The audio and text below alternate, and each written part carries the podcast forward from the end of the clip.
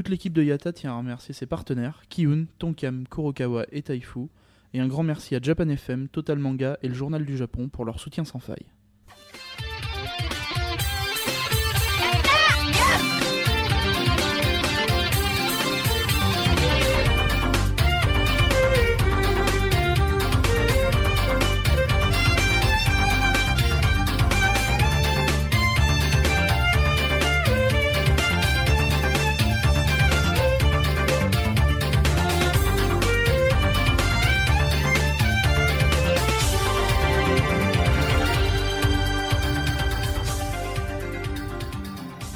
Kambawa Road to Japan 2013, jour 12.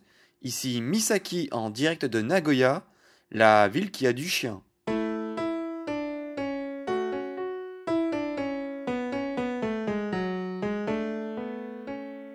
Et oui, donc vous l'aurez sûrement compris euh, au fur et à mesure des euh, précédents épisodes, c'était les derniers jours sur Tokyo, et donc on commence l'expérience euh, donc des autres villes.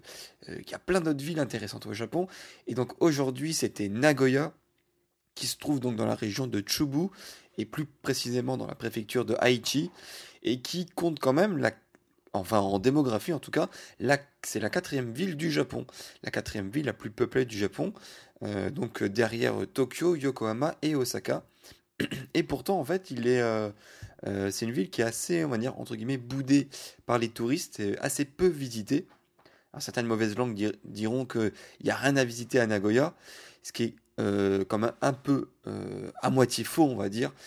Il n'y a effectivement pas autant de choses qu'à Tokyo ou Osaka, mais c'est quand même une ville qui est intéressante à voir. Et en plus, c'est dommage de, de, passer à côté puisque elle est pile sur la route entre Tokyo et Osaka. Et d'ailleurs, pour euh, vous rendre à, Nagoya, pardon, euh, à Nagoya, eh ben, il faut emprunter donc euh, un Shinkansen qui est sur ce qu'on appelle la Tokaido Line et qui est donc la ligne qui relie donc Tokyo et Osaka. Et il vous faudra à peine donc deux heures pour vous rendre à Nagoya à partir de, de, de, Tokyo ou une heure à partir de Osaka. Donc c'est une, une ville qui est vraiment entre les deux plus ou moins entre les deux, et qui est assez facilement euh, accessible. Donc, euh, Nagoya, je l'avais quand même euh, déjà visité l'année dernière. donc on, on, y était resté deux jours. On avait vu quand même pas mal de choses. donc qu'est-ce qu'il y avait à faire cette fois-ci? Pourquoi y revenir? Eh bien il y a quand même plusieurs choses intéressantes, dont une ville qui est juste à côté de Nagoya. Donc on triche un petit peu puisque c'est pas exactement Nagoya, mais c'est une ville qui était à peine à une demi-heure ou euh, on, va dire, entre une demi-heure et une heure de Nagoya et qui s'appelle Inuyama. Et Inuyama, littéralement, ça veut dire la montagne euh, du chien ou la montagne des chiens, d'où euh, le titre de l'article du jour. Et ce qui est marrant, donc à Inuyama, effectivement, pour faire honneur au nom de la ville, il y a plein de, chiens un peu partout, donc à la fois sur les distributeurs de boissons ou alors sur les petits boutons euh, sur lesquels il faut appuyer pour euh, déclencher le feu rouge piéton. Mais ce qui est marrant, c'est que quand on va vers l'attraction principale de euh, l'attraction principale de Inuyama, c'est marqué interdit aux chiens. Donc c'est un peu con de, la part de Inuyama de. Enfin, s'il y avait bien une ville où euh, c'est un peu euh, euh, con de mettre interdit aux chiens, c'est bien Inuyama. Enfin bon, en tout cas, c'est une ville assez paumée, faut le dire. Il n'y a pas grand chose à voir à part son château. Là, il faut le dire que là-dessus, c'est vraiment la chose principale sur laquelle il est connu. c'est son château, qui est assez petit, mais vraiment très très beau et qui est surtout, euh, pourquoi il est, très connu Parce que c'est euh, l'un des, plus vieux euh, châteaux en bois du Japon. L'un des plus vieux, il y, en a, qui disent que c'est carrément le plus vieux château du Japon, qui est en tout cas dans son état d'origine, et qui a donc survécu à tous les désastres de la guerre, tous les désastres naturels au fur et à mesure des années. et donc il est vraiment assez vieux puisqu'il a été construit en 1537 donc par euh, Oda Nobuyasu. Donc si son nom vous dit quelque chose, c'est que c'est tout simplement l'oncle du célèbre euh, Oda Nobunaga. Euh, et donc ça, c'était vraiment pendant la période enfin dans la période qui a précédé Sengoku, donc pendant la période où il y a eu pas mal de guerres, etc. ensuite, pendant toutes les périodes Edo, c'était vraiment le clan Naruse qui s'en est occupé, et ensuite jusqu'à en fait l'ère Meiji, pendant la période Meiji, où on a mis en place donc les préfectures et donc l'abolition de, tous ces clans seigneuriaux qui, se, qui, se, qui avaient la propriété du château. Alors, euh, pourquoi il est si exceptionnel que ça en, euh, Outre son âge et le fait qu'il soit en bois et le fait qu'il soit intact, euh, c'est que justement, en fait, c'est pourquoi c'est si rare que ça, c'est que au Japon, il y a quand même pas mal de châteaux, mais il est parmi les 12 châteaux qui ont été construits avant l'ère Edo et qui est toujours debout. Donc parmi, je crois qu'au Japon, il y en a au moins 47. En tout cas, il y a une mini exposition de tous les des 47 euh, châteaux euh, japonais dans euh, Inuyama. et donc voilà, il, est parmi les 12 plus vieux qui sont toujours debout. Et seulement, il y en a 4 parmi tous ces châteaux-là, 4 qui, sont inscrits aux trésors nationaux donc du Japon. Donc les, les trois autres, c'est Imeji, Matsumoto, Hikone. Donc on aura certainement voir Hikone euh, un peu plus tard euh, pendant le, voyage. Et voilà, et le quatrième, c'est Inuyama. Et effectivement, ça vaut le coup puisqu'il est vraiment très beau. Alors, contrairement justement à tous ces châteaux euh, qui ont été entièrement reconstruits récemment, comme par exemple Nagoya, Osaka, et qui font vraiment trop moderne, très moderne. Il y a des ascenseurs, il y a des étages assez larges avec euh, bah, avec voilà, des, couloirs très, euh, très larges et, très, euh, on va dire, modernes. là, c'est vraiment un château à l'ancienne. Et pour le coup, ça ressemble justement à, un autre parmi les quatre dont je vous ai cité précédemment que j'avais déjà visité, donc Imeji, puisque puisque c'était typiquement la même chose, c'est-à-dire vraiment le château typique en bois, assez étroit et assez euh, abrupt aussi à monter. Puisque là, en fait, il n'y a pas d'ascenseur, ce sont des grosses marches assez hautes en bois, euh, donc assez casse-gueule. Hein. il faut, vraiment vous accrocher sur la rampe. Euh, et la chose qui diffère un peu de, de Imeji, c'est que là, comme le nom de l'indique, donc Inuyama, c'est que ça se place vraiment en haut d'une montagne. Et euh, en haut d'une montagne, et eh ben, on est en hauteur. Et donc en hauteur, euh, surtout avec un château aussi petit, avec les deux côtés euh, des fenêtres ouvertes, et eh ben, il y a du vent. Parce que donc là, le, vent s'engouffre d'un côté, ressort de l'autre. Et qu'est-ce qui se passe quand il y a du vent? Et eh ben les chapeaux s'envolent. Et ben c'est ce qui s'est passé, ce qui était assez marrant, c'est que quand on est arrivé, donc il y avait un couple de, de papis et de mamies japonais qui avaient qui avait un chapeau et une casquette. Et donc euh, la mamie a eu de la chance puisque son chapeau s'est envolé à l'intérieur même du chapeau, euh, du château. Château, chapeau, château, chapeau. Et par contre, euh, le papy, lui, a vu son château. Oh là là, on dirait que je le fais exprès, mais c'est même pas, c'est même pas vrai. Donc, il a vu son chapeau s'envoler, donc sur un des étages, enfin sur le toit du château. Voilà, j'y suis arrivé. Euh, et, ce qui était marrant, c'est que bon, forcément, on est au Japon, donc euh, euh, toujours on a du, du, personnel qui se met en quatre pour vous aider à chaque fois qu'on a un problème. Et donc là, on a un des personnels justement du, du, château qui est venu en haut du château essayer donc justement de repêcher le, le chapeau qui était coincé sur euh, pas le donc pas la première couche du toit mais la seconde couche du toit.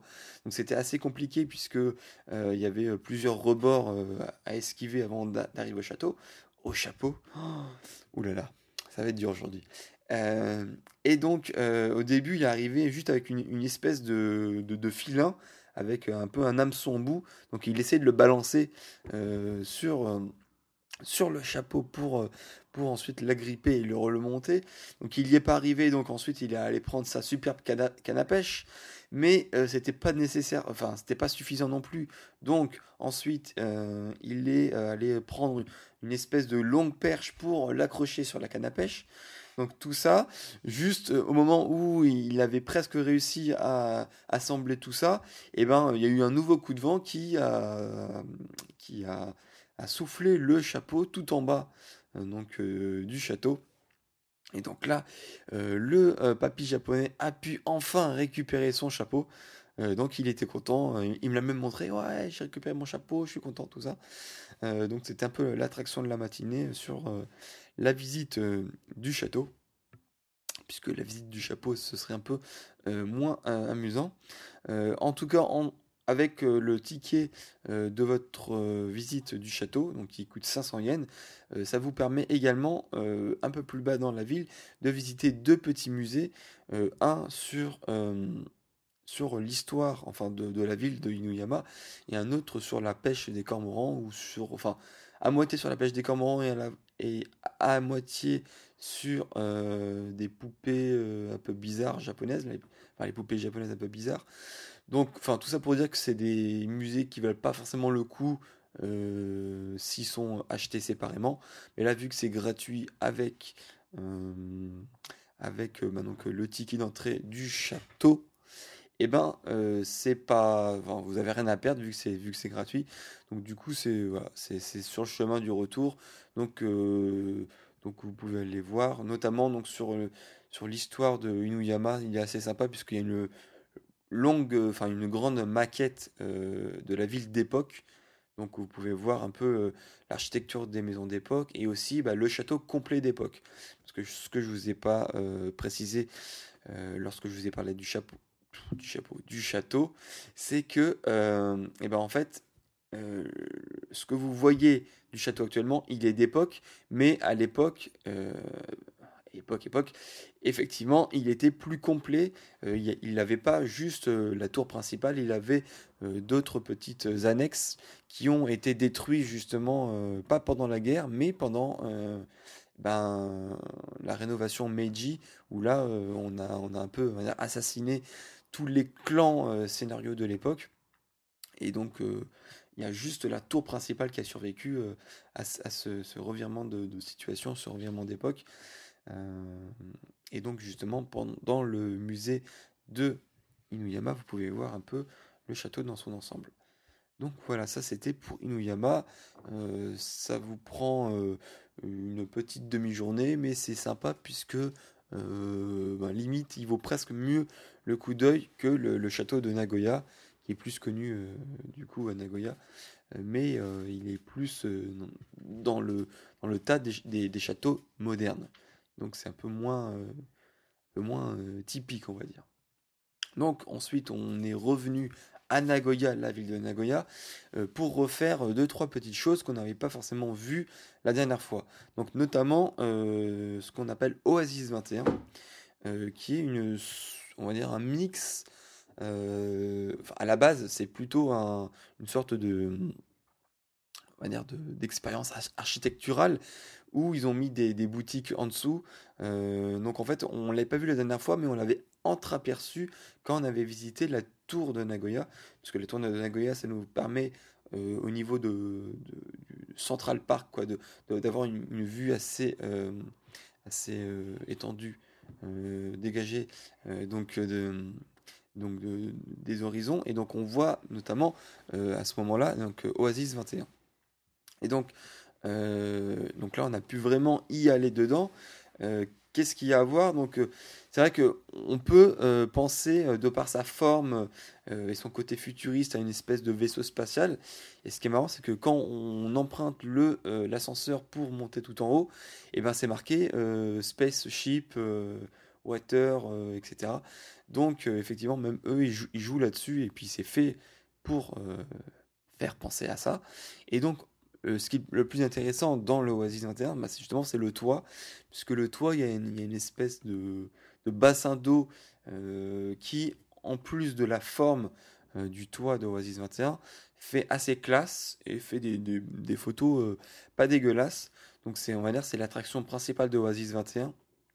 Parce que euh, les boutiques qui sont en dessous, j'ai envie de dire, c'est un peu, euh, euh, c'est un peu la déception. Il n'y en a vraiment pas beaucoup. Je m'attendais vraiment à, de haut, on, s'attendait à ce soit un truc un peu, un peu plus gros. Et en fait, bah, on fait le tour en, en 5 minutes. C'est vraiment, on va dire, il y a, il peut-être, il y a 10 boutiques qui se battent en duel. Il y a un petit jump shop, il y a un petit petite boutique sur Ghibli, sur les goodies NHK. Il y a une crêperie. Il une, une à la japonaise, hein, donc une crêperie qui fait juste donc des, des bananes, chocolat, etc. C'est pas, pas la galette bretonne, hein. mais en tout cas, voilà, ça, fait du bien. C'était notre première petite crêpe à la japonaise du voyage. et c'était, bien bon, ça, ça cale bien. Euh, donc ça c'était pour Oasis 21.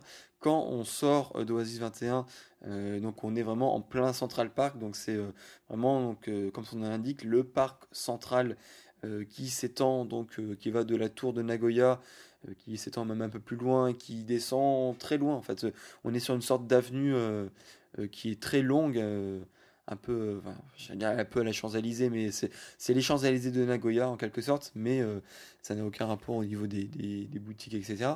Mais euh, c'est assez sympa. Et donc là, il y avait une, une espèce de grosse fontaine qu'on n'avait pas vue la dernière fois, et qui, qui, est assez grosse, assez classe. Par contre, en photo, ça rend un peu moins bien, puisque on a le gros contraste entre euh, bah, cette fontaine-là qui est pas tellement éclairée, donc assez sombre, et le fond euh, avec la tour de Nagoya, mais avec le ciel très clair, donc euh, ça fait des photos soit trop sombres, soit trop cramées. Donc la balance entre les deux est assez compliquée. en tout cas, sur ce quartier aussi qu'on appelle Sakae, la véritable star, c'est quand même le Sunshine, qui là pour le coup rend très très bien en photo. Donc là, vous avez pu voir sur le blog donc les deux visages de, euh, du sunshine, donc à la fois euh, quand c'est encore jour et quand euh, c'est complètement nuit. Donc le sunshine, on, le remarque très facilement avec notamment sa grande roue. donc il y a une grande roue qui est collée en fait sur un immeuble. Donc vous pouvez bien entendu faire un tour de cette grande roue, mais sunshine c'est aussi bien entendu donc des restaurants, des boutiques encore et toujours mais aussi c'est le QG des SKI48. Donc la dernière fois on y avait aussi été, euh, également été, mais euh, en fait euh, bah, on était tombé mal puisqu'on était tombé en plein moment où il faisait un, enfin il rénovait complètement le théâtre des SKI, le shop des SKI, etc., etc. Donc c'était un peu archaïque et on n'avait pas vraiment eu des belles photos. Par exemple le shop il était intégré à l'intérieur du Tsutaya, donc c'est pas vraiment de, gueule particulier. Donc là, ils ont leur nouveau théâtre. Donc bien entendu, enfin, malheureusement, je n'ai pas pu avoir, euh, euh, enfin, je n'ai pas pu gagner la loterie pour rentrer vraiment euh, dans le théâtre et voir une performance. Donc j'ai juste pu prendre en photo donc la porte d'entrée, comme vous pouvez voir sur le blog. Par contre, donc par contre, on a pu aller au SKI Shop et SKI Café. Donc contrairement aux autres villes euh, des 48 donc, euh, qui sont euh, donc, Fukuoka et Osaka. donc à, Osaka et Fukuoka, ils ont un Ekebi shop et Ekebi café. Donc là, Osaka, vu que, enfin, Nagoya, vu qu'ils sont un peu plus puissants, avec une identité un peu plus marquée, ils ont leur SKI shop et SKI café. Donc qui sont aux couleurs, donc forcément du des SKI48, donc tout jaune. Donc euh, on va dire au niveau déco, c'est quand même pas, pas si mal que ça. Donc on a le, euh, on a le vraiment, euh, on a une, entrée assez typique, un peu en pierre, avec un gros bus à l'intérieur qui, qui, qui, donne vraiment pas, pas trop mal. même au fond en fait du du SKI Café, on avait un gros message pour de félicitations pour bah donc pour Julina pour avoir gagné le Junken et pour pour Obamina et euh, Furuhata Nao pour être entrés dans euh, le Senbatsu euh, du Janken. Mais par contre, au niveau de la carte, au niveau gastronomie, vraiment au niveau de la nourriture, je dois admettre que c'était quand même un peu plus décevant que, Ekebi Café. En général, en Café, il y a quand même 2-3 plats qui sont quand même assez bons. vraiment, si, si, vous voulez aller manger là-bas, même si vous n'êtes pas forcément fan en fait, de, euh, à fond des AKB, il y a quand même de la nourriture assez sympa et qui, est bonne. Là, j'ai envie de dire, euh, on, était avec la carte, on s'est regardé. Bon, qu'est-ce qu'on va prendre? Ouais, il n'y a, pas trop de choix, pas terrible. Bon, allez, il y a des gyoza qui ont l'air assez sympas. Et là, juste au moment où on allait commander, il y a la serveuse. Ah, au fait, désolé, bah ça, c'est sold out. Ah bah ouais, bah forcément le, truc, le, truc le plus potable, eh ben, il était sold out. Donc forcément, bah, on n'a on a même pas trouvé de plat qui, qui, nous a tiré, donc on s'en est tiré avec deux pancakes. Donc bon, on va dire que le pancake, il était sympa visuellement, hein, comme vous pouvez voir sur les photos. Par contre, bon, euh, très, euh, très classique, pas fourré à... Enfin voilà, c'est juste des pancakes très simples. Euh, donc au niveau du goût, c'était bon, bah, peut mieux faire. donc assez déçu euh, du euh, SKI Café au niveau nourriture, au niveau déco, c'est sympa. Ensuite, au niveau euh, shop, et eh ben, ils ont, c'est très petit, hein, un peu plus petit quand même que le AKB Café, qui déjà était pas très grand.